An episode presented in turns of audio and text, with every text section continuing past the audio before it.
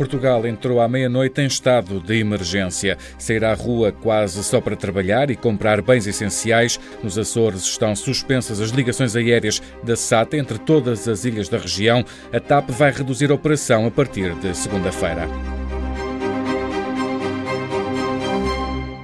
Portugal registra mais um morto por Covid-19. A terceira vítima mortal aconteceu na região centro. Hoje há 785 casos confirmados de infecção. São mais 143 casos do que ontem, com a região norte a disparar no número de casos. O Alentejo, os Açores e a Madeira são as regiões que mantêm estável o número de infectados. O número de cadeias de transmissão é igual ao de quarta-feira, são 24. Dos quase 800 infectados, apenas 89 estão internados, 20 dos quais em cuidados intensivos.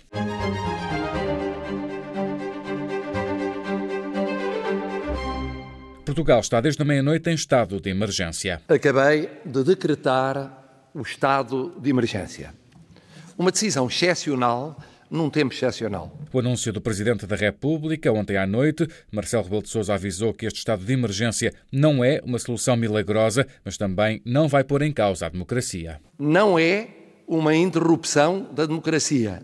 É a democracia a tentar impedir uma interrupção irreparável na vida das pessoas.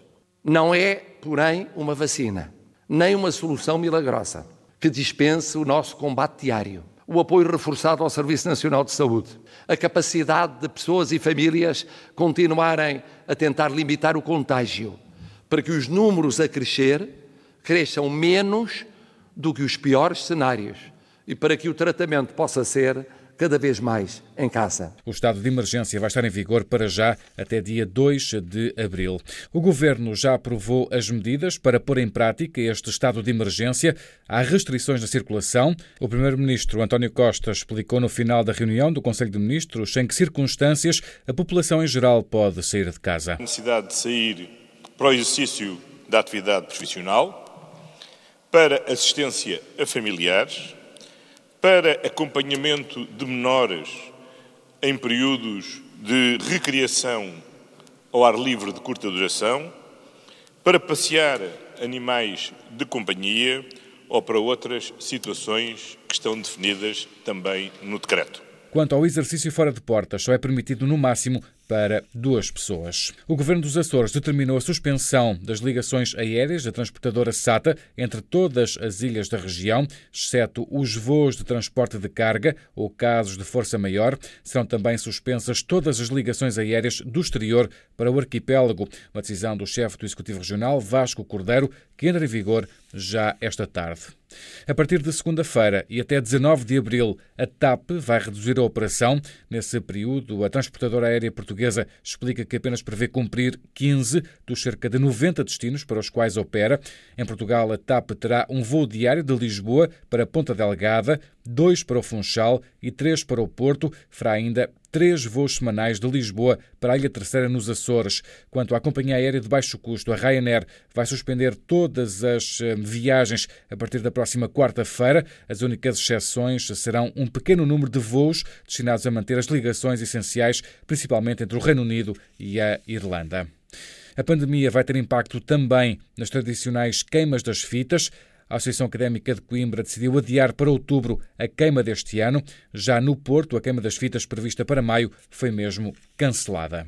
Para estimular as economias, o Banco Central Europeu anunciou ontem à noite um programa de compra de ativos do setor público e privado no valor de 750 mil milhões de euros. Em comunicado, o BCE diz que as compras decorrem até ao final deste ano e vão incluir todas as classes de ativos elegíveis no âmbito do atual programa de compra de ativos. Uma medida que fez com que as bolsas abrissem em alta esta manhã, mas os ânimos perderam força ao longo do dia, dado o impacto da pandemia nas empresas. Já os juros das dívidas soberanas estão em queda, sobretudo na Grécia, devido ao aumento da procura no seguimento do anúncio destes estímulos. Só daqui a um ano ou ano e meio é que estará pronta a ser comercializada uma vacina contra este novo coronavírus. A estimativa é da farmacêutica Sanofi Pasteur. Os laboratórios dizem que não podem sacrificar os requisitos de segurança e eficácia durante os testes clínicos de possíveis vacinas. Um estudo da Escola Nacional de Saúde Pública estima que, em média, por cada 100 casos de Covid-19 em Itália, Portugal terá 7 casos. O estudo teve como base modelos matemáticos, analisou dados dos outros países. A investigadora e diretora da Escola Nacional de Saúde Pública, Carla Nunes, explica o que podem significar estes dados. O que significa é que nós estamos a uma escala diferente da escala italiana com base na curva italiana, é possível nós modelarmos a, nova, a nossa curva num, num, espaço de tempo relativamente curto, de 3 a 5 dias, mas que nós estamos a uma escala diferente. A investigadora explica que atualmente a análise dos modelos diz-nos que todas as curvas têm uma evolução crescente acentuada. A curva portuguesa segue o mesmo trajeto, mas à sua escala, comparando com os períodos idênticos dos outros países.